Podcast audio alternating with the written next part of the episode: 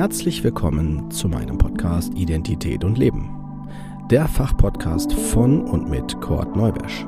Ich bin Diplompsychologe und psychologischer Psychotherapeut. Dieser Podcast soll jeden ansprechen und dabei unterstützen, die eigene Identität anzuerkennen und die damit verbundene Autonomie zu leben. Wenn du dich jetzt fragst, was meint er damit, dann bist du genau hier richtig und ich empfehle dir, hör dir am besten die erste Folge an. Dort vermittle ich die wichtigsten Informationen und auch, was der Podcast will. Ich wünsche dir auf jeden Fall viel Spaß und viele tolle Eindrücke. Los geht's!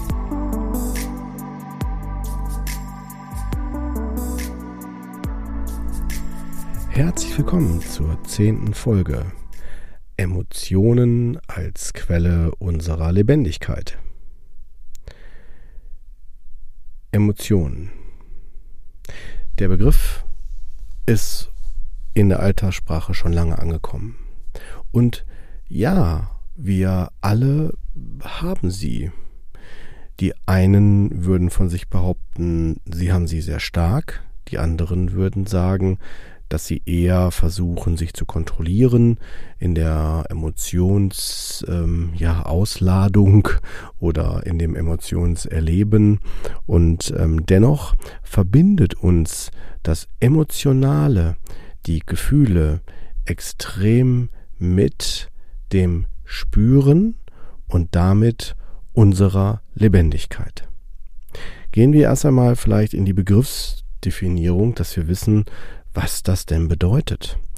Und zwar, Emotionen kann man von Gefühlen abgrenzen, indem man äh, festhält, dass die Emotionen durch äußere Reize vor allen Dingen entstehen oder von diesen beeinflusst werden.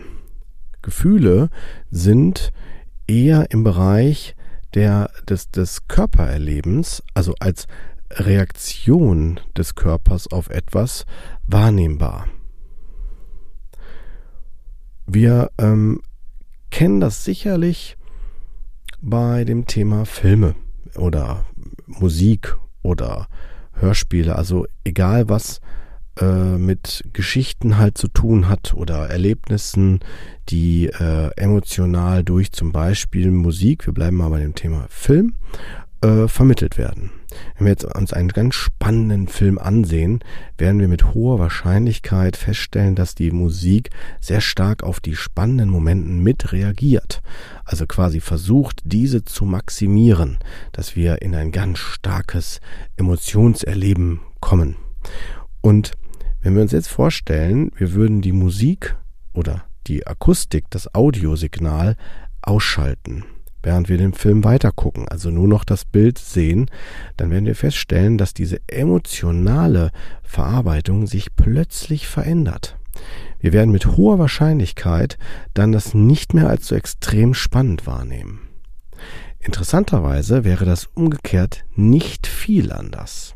Das heißt, wenn wir also das Hören des Films äh, bevorzugen, das Bild nur ausschalten, werden wir feststellen, dass es eine relativ starke Wirkung weiterhin hat auf mich.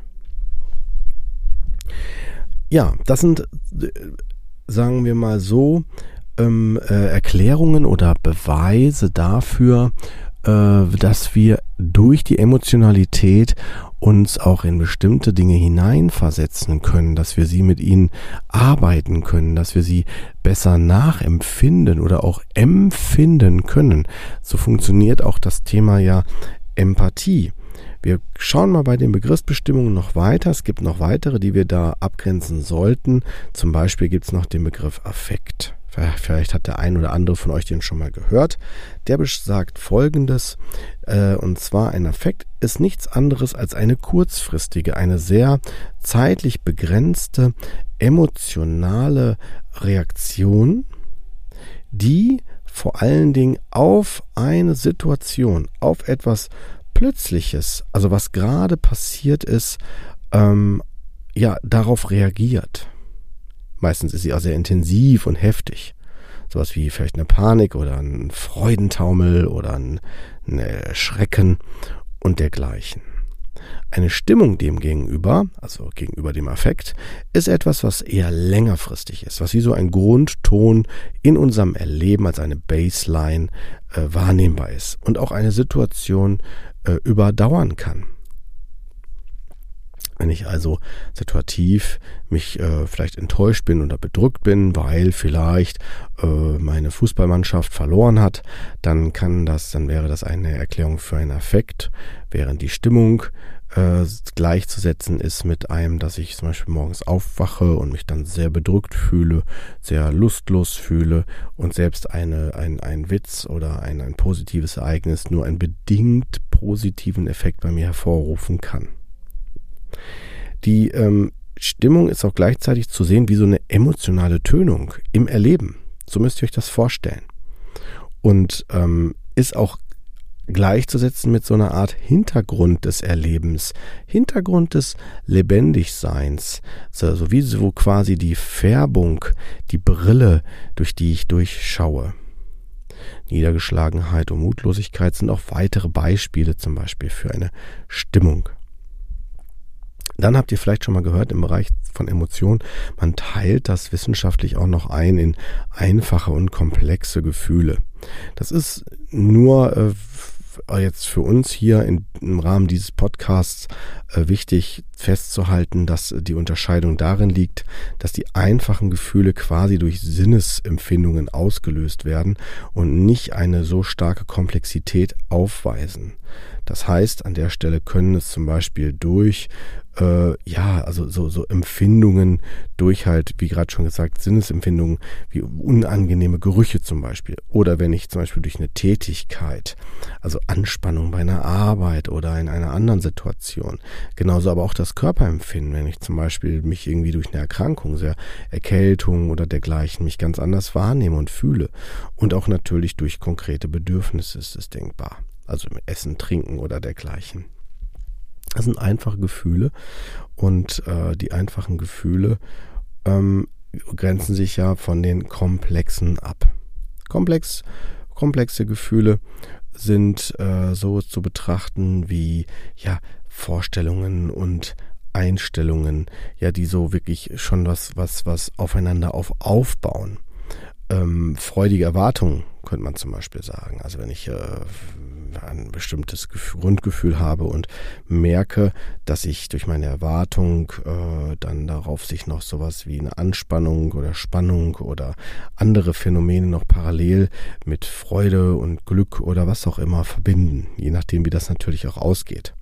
Gleichzeitig geht es auch um eine Einschätzung, also das äh, oder auch eine Bewertung. Also Scham, Schuld zum Beispiel sind so ganz komplexe Emotionen, die äh, und Gefühle, die auf solche Phänomene dann hinweisen. Genauso aber auch äh, soziale Einstellungen wie zum Beispiel Sympathie also was, was, was, also ein emotionales Verstehen oder auch eine emotionale Intelligenz, wie ihr vielleicht schon mal gehört habt, wo es auch ein, einiges an, ja, inzwischen auch Weltliteratur im Sinne von Alltagsliteratur äh, vermittelt wird. So könnte man äh, sagen, dass auch diese Sachen, die wir jetzt angesprochen haben, immer auch im Rahmen der Kultur und der sozialen Normen betrachtet werden müssen und natürlich auch interpretiert werden müssen, weil meine Emotionen äh, kann ich auch kultivieren. Wenn ich in einem Umfeld groß werde, wo zum Beispiel an einem Tisch es äh, nicht zum guten Ton gehört, dass man jetzt viel redet oder seine Gefühle mitteilt, dann werde ich mit hoher Wahrscheinlichkeit das entsprechend auch anpassen. Wenn ich zum Beispiel eher Ärger kriege, wenn ich äh, zu, zu emotional bin, zu laut bin, werde ich versuchen, das in die Richtung zu, zu verändern. Eventuell auch abzuspalten oder auch andere Dinge zu machen, also dann in ein Symptomerleben gehen. Andersrum gibt es auch Familien, die sehr emotional sind und das Herz auf der Zunge tragen und sehr stark auch äh, körperlich die Emotionen vermitteln. Und das kann mich auch eventuell in einem Umfeld, wo es nicht so geteilt wird, eher überfordern oder auch an Grenzen bringen. Solche Phänomene gibt es natürlich auch. Kulturell ist tatsächlich auch ein Ausdruck von meiner Identität. Also neben der Lebendigkeit, neben dem sich lebendig fühlen, im Leben sein, mich entsprechend zu zeigen und zu entwickeln, trage ich natürlich auch eine Identität bezüglich Gefühlen mit mir rum. Wenn mir gesagt wird, boah, du bist immer so pessimistisch oder so bedrückt oder so, so, so negativ, dann kann ich das zum Beispiel über mich speichern. Das kann ein Teil meiner Identität werden. Es kann auch sein, dass wenn die Familie sagt, darüber möchte ich nicht, möchte ich, dass man darüber redet, über zum Beispiel Sexualität, kann sich mein Schamgefühl sehr stark da ausprägen und auch verstärken. Es ist ähm, ein sehr breites Feld. Ich würde mit euch ungern jetzt in die Diskussion gehen, was war auch zuerst da. Sind es physiologische Veränderungen, die durch die Veränderungen dann die Gefühle hervorrufen, weil wir wissen, dass äh, Neurotransmitter gerade in unserem Gehirn, bestimmte Hirnsysteme einen starken Einfluss auf das emotionale Erleben haben. Und ähm, ich würde hier an der Stelle nicht in die komplexe äh, Wissenschaft einsteigen, weil wir haben schon viele Erkenntnisse dazu, alleine schon durch die Erfahrung über Hirnläsionen. Das heißt, wenn jemand äh, irgendwelche Schädigungen hat und äh, zum Beispiel Schlaganfall oder auch andere Phänomene, können wir natürlich anhand der Reaktion ableiten, ähm, welche Bereiche sind betroffen, die dann Gefühle nicht mehr weitergeben können oder nicht interpretieren können. Und wir haben aufgrund von solchen Schlussfolgerungen äh, auch ein sehr differenziertes Bild über Emotionen und Kognition, also sprich das Gefühl und das Denken. Und wir wissen zum Beispiel, dass die äh, Wahrnehmung, die Repräsentation von bestimmten Dingen, Menschen, Objekten, was auch immer, getrennt, wirklich in der Bedeutsamkeit und Bewertung äh, verarbeitet werden. Also haben wir zum einen die emotionale Bewertung, wir haben aber auch natürlich die kognitive Bewertung und Einschätzung ähm, und damit auch die, die Unterscheidung in der Wahrnehmung. Was nehme ich bei mir im Körper wahr als Reaktion und was nehme ich generell als Impuls wahr? Durch das, was gerade passiert in meinem Umfeld. Die Bewertung äh, kann, so müsste man sich das vorstellen, einsetzen, sogar bevor das Wahrnehmungssystem von uns äh, die, diese, diese, diese Situation oder das Objekt richtig erfasst hat. Im Gesamten. Also wir können das, das nennt man auch häufig Vorurteile. Also dass ich schon eine Bewertung gehe, eine Ersteinschätzung gehe, die aber nicht angemessen ist. Und ähm, solche Dinge können natürlich, können natürlich unser Erleben sehr, sehr stark beeinflussen. Im Sinne von auch Vorurteil, also im Sinne von auch lasse ich mich auf die Situation ein oder nicht. Ne, das darf man natürlich auch nicht unterschätzen aus meiner Sicht. Die Erinnerungen, so müssen wir uns auch immer wieder klar machen, gerade die Erinnerung an emotionalen Bedeutungen von Reizen, ja, unterscheiden sich. Die unterscheiden sich von äh, kognitiven Verarbeitungen. Also wenn ich zum Beispiel äh, etwas Schlimmes erlebt habe, mit ähm, vielleicht einem Autofahren und einem Autounfall, dann kann das sein, dass ich seitdem dann plötzlich das Allgemeinspeicher auf Autos und sage, nein, da steige ich nie wieder ein oder über diese Straße fahre ich nie wieder. Und äh, ich habe das dann nicht richtig verarbeitet. Ich denke, dass dieses Ereignis, was ich mal erlebt habe, jetzt stellvertretend ist für alle anderen, für alle zukünftigen Ereignisse und so weiter. Und dadurch wird meine mein emotionales Erleben immer aufrechterhalten, immer weiter fortgesetzt. Die ähm, emotionale ähm, Verbindung zu uns selbst, in unserem lebendigen Sein, also in unserem Alltag, in unserem ja, Funktionieren und äh, Leben und wie wir auch unser, unser ja, Leben gestalten, wurde mit der Zeit sehr stark auch mit dem Motivationssystem verbunden.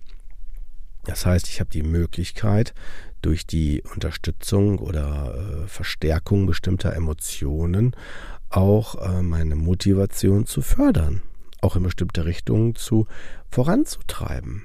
So zum Beispiel funktioniert das auf jedem Musikkonzert oder auch beim Fußballspiel oder generell bei Sportarten.